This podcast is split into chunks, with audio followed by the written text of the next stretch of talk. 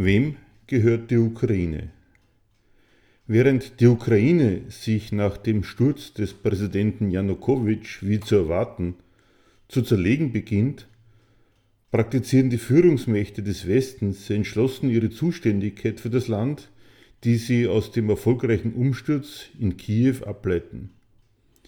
Den hatten sie schließlich von Anfang an zu ihrer Sache gemacht, indem sie durch demonstrative Verbrüderung mit den Demonstranten auf dem Maidan dem gewählten Präsidenten die Legitimität seiner Herrschaft abgesprochen haben. Und nachdem die aus EU-Sicht allzu Russland freundliche Führung aus Kiew verjagt ist, steht jetzt die Konfrontation mit Russland selbst an, das doch tatsächlich seinerseits eine gewisse Zuständigkeit für die Ukraine, zumindest ihren östlichen Teil und die Krim, beansprucht. Denn genau das ist das recht unverblümt imperialistische Ziel, die Ukraine russischem Einfluss zu entreißen und ein für allemal dem Machtbereich der EU zuzuschlagen. Warum es über dieser westlichen Kampfansage an Russland die Ukraine selbst zwangsläufig zerreißt, wie sie in diese Lage gekommen ist und welche Konsequenzen sich aus dieser Lage für die Ukraine ergeben, das sind derzeit keine Gegenstände von Interesse für eine parteiliche Öffentlichkeit, die die Siegesaussichten der neuen Weltmachtkonfrontation mit dem ruchlosen Nachfolger von Stalin und Brezhnev erörtert. Daher von uns ein paar Erinnerungen und Anmerkungen dazu. Seit die Ukraine mit dem Ende der Sowjetunion zum eigenständigen Staat wurde, zerkämpft sich dessen politisches Führungspersonal ziemlich unversöhnlich darüber, welche Staatsräson sich dieser neue Souverän zwischen Russland und der EU suchen soll. Soll er Bündnispartner des russischen Brudervolks sein oder antirussischer östlicher Vorposten des Westens? Der harte politökonomische Hintergrund dieses Streits besteht darin, dass da ein Staat unabhängig geworden ist, der mit allem, was auf seinem Territorium an Wirtschaft stattfindet, gerade noch integrierter Teil der zentral organisierten realsozialistischen Staatswirtschaft der Sowjetunion war, dessen Industrie plötzlich aufs Geldverdienen verpflichtet, an den Rentabilitätskriterien des kapitalistischen Weltmarkts hoffnungslos scheitert, dessen Wirtschaft kaum eine nennenswerte kapitalistische Reichtumsproduktion zustande bringt aus der sich der Staat die Mittel seiner Herrschaft verschaffen könnte.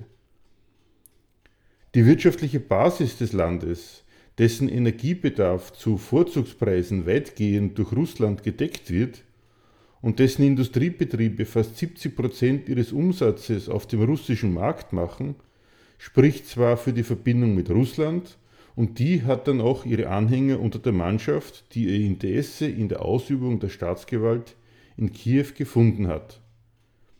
Die wird allerdings erbittert bekämpft von denen, die den Staat auf einen stramm antirussischen ukrainischen Nationalismus verpflichten wollen. Für die gilt derselbe wirtschaftliche Sachverhalt als mit der ukrainischen Souveränität unvereinbare, ganz und gar unerträgliche Abhängigkeit.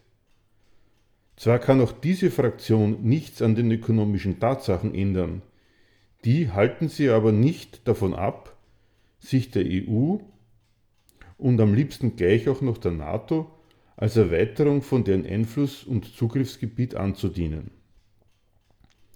Die verhasste ökonomische Abhängigkeit von Russland soll also dadurch neutralisiert werden, dass die Ukraine anbietet, sich in politische und ökonomische Abhängigkeit von den Mächten des Westens zu begeben, in der Hoffnung, von deren ökonomischem Erfolg ihrerseits zu profitieren.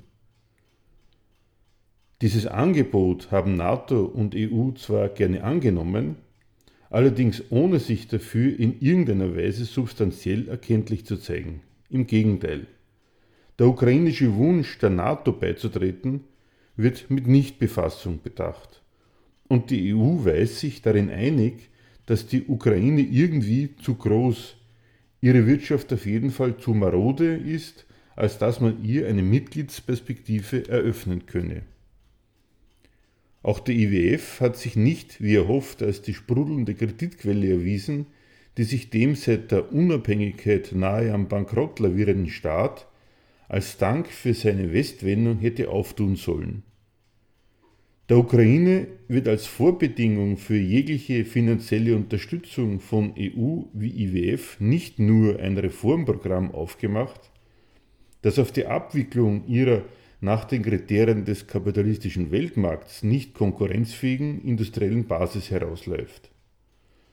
Zu den Bedingungen, die die EU von Beginn ihrer Assoziationsverhandlungen an aufmacht, gehört auch, dass die Ukraine auf ihre wirtschaftlichen Sonderbeziehungen zu Russland im Rahmen von dessen Eurasischer Zollunion verzichtet. Angesichts solcher Perspektiven bekommt dann auch die pro-russische Fraktion in der Ukraine immer wieder Oberwasser und versucht nicht ohne Erfolg mit der EU-Perspektive im Rücken vielleicht auch von Russland noch günstigere Bedingungen herauszuholen. Das Hin und Her zwischen Annäherung mal mehr an die EU, mal mehr an Russland, das sich über diesem unversöhnlichen Streit im ukrainischen politischen Führungspersonal ergibt, gilt aus amerikanischer und EU-Sicht allerdings als ganz und gar untragbare Schaukelpolitik. Ein auch nur teilweise Setzen auf Russland hat sich für die Ukraine aufzuhören. Ein Bieterwettstreit mit Russland um die besseren Konditionen für das in der Wirtschaftskrise steckende Land, das stellte der deutsche Außenminister Steinmeier noch kurz vor dem Sturz von Janukowitsch klar, kommt für die EU nicht in Frage. Mit der Einforderung der ukrainischen Unterschrift unter das EU-Assoziierungsabkommen wird von europäischer Seite der Anspruch auf alleinige Führungsmacht über die Ukraine erhoben, wie es alle Fernsehkanäle und Zeitungen dem Publikum einhämmern. Die Ukraine gehört Europa. Sie ist allem russischen Einfluss zu entziehen. Und mit der Verweigerung seiner Unterschrift hat der Präsident Janukowitsch, dem ohnehin als Vertreter der prorussischen Fraktion nicht recht zu trauen war, aus EU-Sicht vollends die Legitimität verloren. Die Proteste auf dem Maidan waren dafür die westlichen Führungsmächte nur mehr der aktiv ermutigte und angestachelte Nachvollzug dieser Delegitimierung. Inzwischen hat der Maidan-Aufruhr nicht nur den gewünschten Effekt, sprich die gewünschte antirussische Regierung hervorgebracht, Dadurch, dass sich Russland den Aufbau der Ukraine zu einem feindlichen Vorposten der EU und die daraus drohende strategische Schwächung seiner Weltmachtposition nicht widerstandslos gefallen lässt, und der Westen diese Reaktion zum Anlass einer Kampfansage an Russland nimmt, ist vor allem auch dem notgedrungenen politischen Lavieren, das der EU als Schaukelpolitik ein Ärgernis war, der Boden entzogen. Der Widerspruch der ukrainischen Staatsräson ist endgültig unhaltbar geworden, das Land zerlegt sich. Darüber ist dann die Unterzeichnung des Assoziierungsabkommens für die EU nicht mehr ganz so dringlich, der gewünschte Reformdruck dafür umso schärfer. Schließlich, hört man aus Berliner Regierungskreisen, kann es nicht angehen, dass der Ukraine ohne härteste Reformauflagen die Milliarden nachgeschmissen werden – während man bankrotten, wackeren EU-Mitgliedern wie Griechenland, Portugal, Zypern als Bedingung für Kredite zur Sicherung ihrer Zahlungsfähigkeit ein umfassendes Volksverarmungsprogramm aufnötigt. Letzteres durchzuziehen ist also das Mindeste, was die nächste ukrainische Regierung zu tun hat, wenn sie Kredite zur Abwendung ihres Staatsbankrotts bekommen will. Was ansteht, das sind die Freigabe von Märkten und Preisen, ein Stopp der Unterstützung unrentabler Industriebetriebe, also der Entschließung und Entlastung ihrer Beschäftigten, der Abbau von Sozialleistungen und staatlichen Subventionen für Energie und sonstige Grundbedürfnisse, sprich die Befreiung der Bevölkerung von noch den letzten Resten an staatlich vermittelter Existenzsicherheit, also die Freisetzung von Massenverelendung mit der und den daraus resultierenden Feindseligkeiten im Land fertig zu werden, das ist dann das Problem der Ukraine, wenn sie erst einmal russischem Einfluss entzogen und europäischem Reformdruck unterworfen ist. Brauchbar für europäisches oder amerikanisches Kapital wird das Land darüber nicht gerade, darum ist es auch nie gegangen. Aber unbrauchbar für Russland, das wird es gerade mit großen Schritten. Und das ist ja dann mal ein schöner Erfolg imperialistischer Freiheitsförderung. Den Ukrainern, die über der Ruinierung des Landes und seiner wirtschaftlichen Basis vollends ihre eigene Existenzgrundlage verlieren, winkt, winkt immerhin die Aussicht auf visafreie Einreise in die EU. Auch eine Weise, das ukrainische Elend auszunutzen.